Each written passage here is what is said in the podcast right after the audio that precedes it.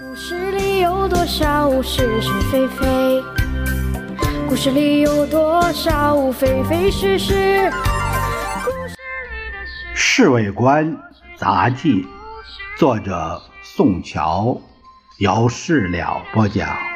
说不是就不是，是也不是。故事里的事，说是就是，不是。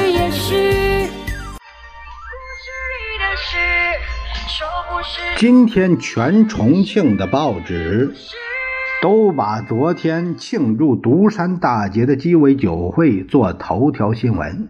这些记者们实在精彩，他们把那张新闻片捧得半天高，大概做梦也想不到是长沙会战和收复昆仑关的拼盘儿。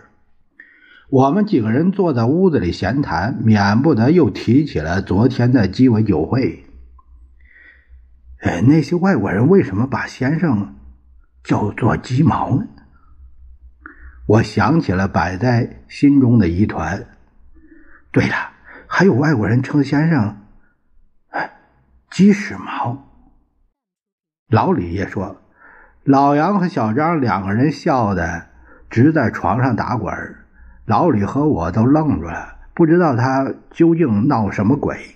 后来还是老杨忍住笑说：“哎呀，你们两个别再逗乐了。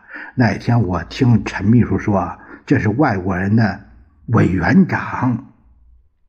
原文是，呃，真纳利斯莫，呃，这意思 Jim 或者是呃 Gism，呃。”你们怎么会弄成鸡毛鸡屎毛呢？啊，这有什么好笑啊？那反正都是外国话，用中国话说起来声音总是一样。鸡毛也好，哎，鸡毛也好，哎呀，都那玩意儿。老李有点恼羞成怒。算了算了，我们谈这些，谈点别的吧。哎，谁也不是留学生，用不着研究外国话。小张连忙来排解。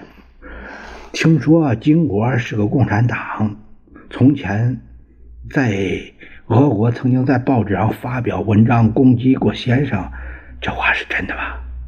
我转转了话题。他还不是共产党呢，这是先生的计策。金国要不表示反对他父亲，俄国人不会放他回来。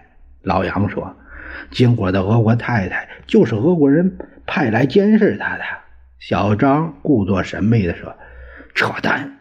老杨反驳：“他原先也许是个共产党，不过嫁鸡随鸡，嫁狗随狗。他跟金国来了中国，变成国民党党员了。”你有什么根据？小张不服气。陈秘书告诉我说，金国那天让俄国大使讥讽了一顿。假如他太太还是共产党，俄国大使不会这样说话的。一看大家都很注意的听，他就往下讲。金国太太生第一个孩子的时候，斯大林送了一个坦克车的模型和一个飞机模型，说是希望这孩子将来变成保卫祖国、反抗侵略的战斗员。那天，俄国大使就问金国：“这玩具是不是坏了？”金国告诉他：“从赣州撤退的时候丢了。”那那俄国大使怎么反怎么讽刺他呢？小张最喜欢插嘴了。老杨瞪他一眼，俄国大使就笑着说：“孩子总是跟着父亲走，特别是在中国。”那意思是骂金国回国后就开始拥护先生了。故事里有多少是是非非？故事里有多少非非是是？